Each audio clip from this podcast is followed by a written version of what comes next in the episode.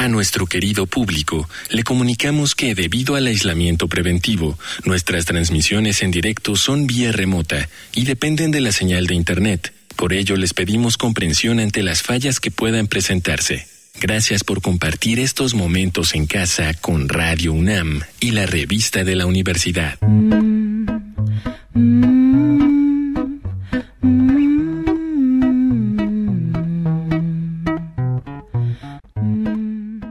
Bienvenidos al suplemento radiofónico de la revista la Universidad de México. Yo soy Elvira Liceaga y este es el segundo programa de nuestra serie sobre desierto.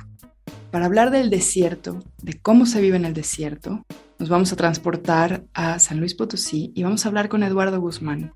Él lleva ya tiempo allá, trabaja con el Comité por el Cuidado y la Defensa del Agua y la Tierra de 14 y vamos a platicar con él de cuáles son las dificultades de vivir en el desierto, quiénes son los enemigos internos y externos del desierto. Nos va a contar un poquito sobre la sobrevivencia y las formas de vida. Bienvenido Eduardo, ¿cómo estás? Es un placer conocerte. Muchas gracias por invitarme a tu programa. Efectivamente, vivir en el desierto chihuahuense, que es al cual corresponde el espacio en el altiplano potosino, y a mí me toca vivir y trabajar en un área conocida como el altar sagrado de Viricuta, que es una reserva estatal. Y así como preguntas eh, qué significa vivir ahí, pues es un honor, es una experiencia increíble habitar un espacio, un ecosistema extraordinario, único, en flora y fauna especial. Parece que se reúnen algunas de las especies eh, más importantes que se pueden ver en, los desiertos. No un desierto propiamente como lo es el desierto de Sonora, es un semidesierto propiamente. En sí sería como una solución en sí mismo el desierto. Para el pueblo Huirrárica es el sitio donde se finaliza toda una peregrinación que tiene como la finalidad ir eh, preparando el tiempo para las lluvias. Entonces es un sitio de control del clima, es un sitio de, alumbramiento del mundo, es un sitio de sanación, es un sitio de soluciones. Y la ignorancia de no poder leerlo de esa manera ha repercutido mucho y enfrenta graves problemas en su territorio por la imposición acelerada en los últimos años de proyectos que parecen ignorar la importancia que tiene para nuestro país, tanto en el aspecto biológico como en el aspecto cultural. Cuéntanos un poquito, por favor, de quiénes son los micro o macro proyectos que vienen a querer despojar comunidades originarias, que vienen a querer hacer usufructo del territorio y de todos sus recursos. ¿Cómo ha sido esta violencia en el terreno viricuta?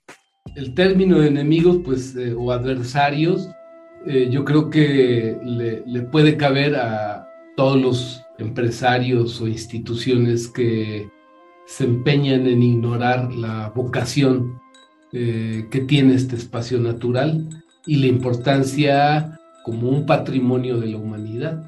Eh, es importante advertir que la visión del pueblo wixárika, y lo cito, ya van dos veces que lo cito por ser ellos como los especialistas que tienen relación con este espacio sagrado, consideran que más allá de las contradicciones que se presentan, hay una necesidad en la que ellos se colocan como mm, en comunicación directa con la naturaleza como parte de su familia, ¿no? Entonces, ellos intentan mostrar, abrir en este momento cuál es la importancia de ese sitio en el equilibrio energético del país. Quienes insisten en aplicar otra visión y otra lectura de lo que es Viricuta son, bueno, pues las grandes empresas mineras, las empresas eólicas, las empresas tomateras, jitomateras, chileras, las empresas avícolas que están queriendo imponer un modelo de desarrollo en ese espacio, que en principio ellos leen como un, un sitio precario, semidesértico, al que le va a ir bien que se le inyecten recursos para hacerlo producir. ¿no? Entonces nosotros queremos establecer un diálogo en el más alto nivel del Poder Ejecutivo Federal para que sepa de palabra de los sabios que conocen y tienen relación con ese espacio, que es otra su vocación y que es muy importante para el país mantener el equilibrio en ese, en ese espacio. Cuéntame un poco de la lucha actual del el Comité por el Cuidado y la Defensa del Agua y Tierra de 14. ¿En qué proceso o en qué etapa de la defensa están en esta manera que tú contabas que casi es como ponérselo en términos comprensibles a aquellos que no quieren comprender, ¿no? Como hablarles en sus idiomas de leyes, de abogados, porque lo que no quieren es entender que ahí hay una forma de vida que es rica y autosuficiente y que no necesita de que nadie le venga a imponer su idea de progreso. El Comité por el Cuidado y la Defensa del Agua y de la Tierra en 14, al cual pertenezco, se forma por la agresión de hace más de 12 años que emprende una, una serie de empresas tomateras utilizando tecnología anti lluvia, ya sea desde tierra o desde cielo, este empeño por controlar el clima a su favor para evitar que las lluvias o el granizo perjudique sus cultivos. Es una afectación grosera que no podemos entender que tenga una práctica de 12 años y que ninguna institución haya detenido esta práctica que acaba pues con la economía de todos, ¿no? Porque la lluvia en esos espacios es oro puro.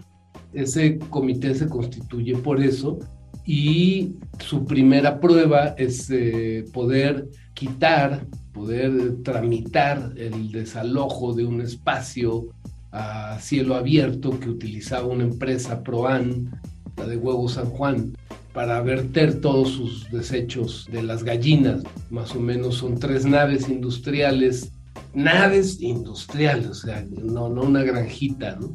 que están en el municipio de Cedral y de 14 y depositaban 200 toneladas de, de estiércol cotidianamente al aire libre, con todos los efectos desastrosos en la economía, matando plantas, murieron todos los, la producción de higos se, echó a perder, animales enfermos, una cosa terrible, ¿no?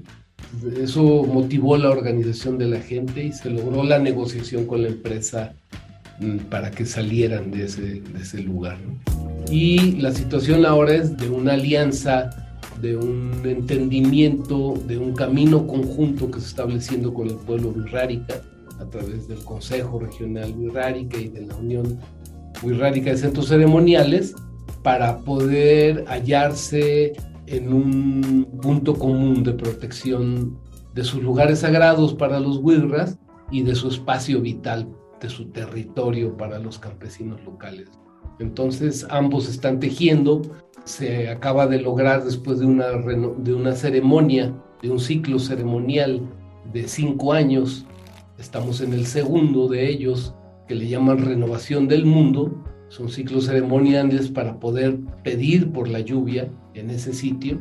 El último evento, que fue el 18 de marzo, se logró después en la entrega de ofrendas una entrevista con el, con el presidente de la República, del cual se sacaron compromisos de respeto a Viricuta.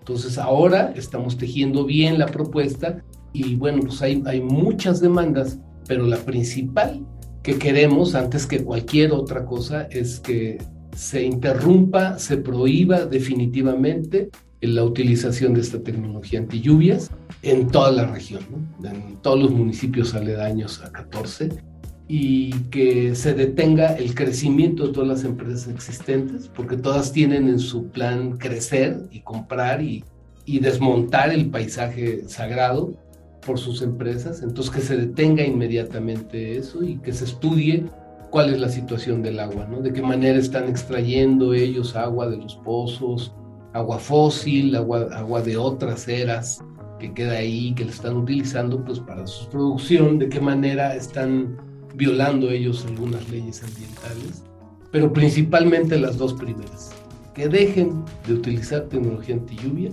y se detenga el crecimiento de todas las empresas. Posteriormente habrá un, generación de, bueno, no solamente estamos en el no, estamos fundamentalmente en el sí.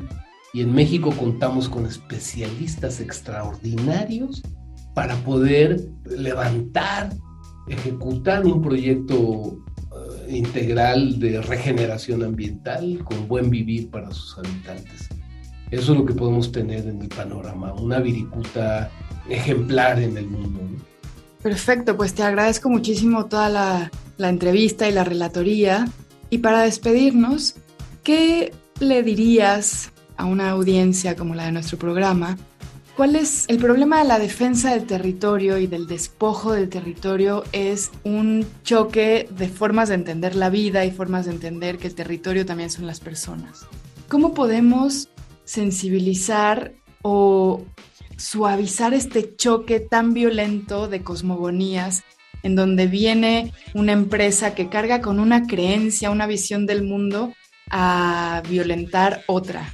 ¿Cómo podemos entre nosotros empezar a desaprender todo eso que nos han enseñado que tú mencionabas al principio, que es que estos territorios que vemos como ajenos los creemos precarios y estamos muy equivocados?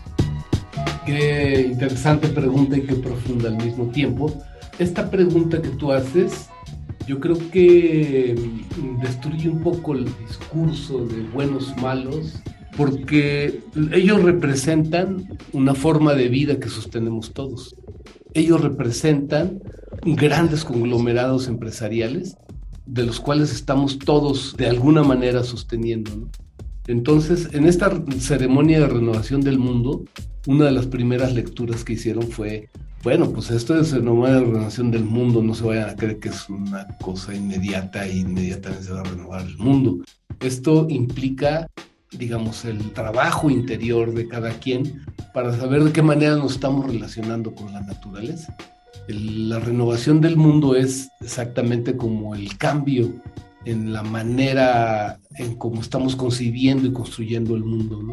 esa manera me parece que está agotada y es preciso caminar por nuevos, nuevas veredas, ¿no?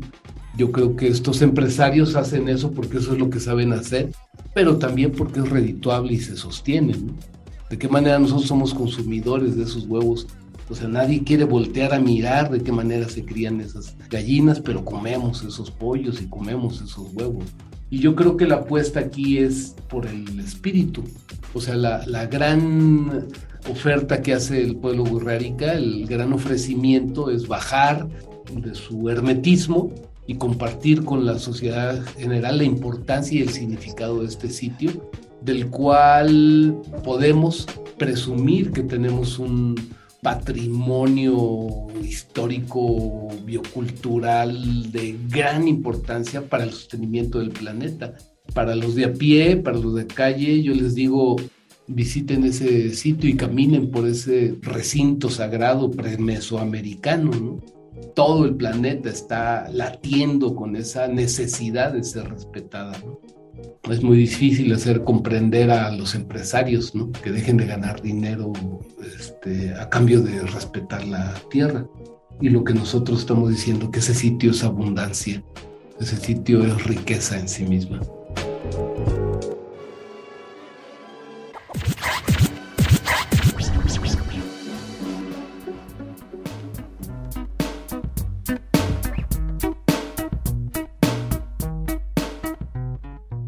Hemos llegado al final del programa.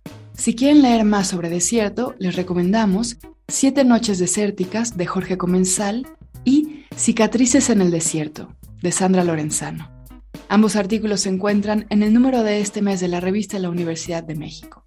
Pueden consultarla gratuitamente en www.revistadelauniversidad.mx. Pueden coleccionar nuestros números escribiendo a suscripciones arroba. En Twitter, en Facebook y en Instagram nos encuentran como arroba revista-unam. Y sobre este programa pueden escribirnos a arroba shubidubi. Gracias a Denis Licea y a Yael. Yo soy Elvis Liceaga. Hasta pronto. Este programa es una coproducción de la Revista de la Universidad de México y Radio UNAM.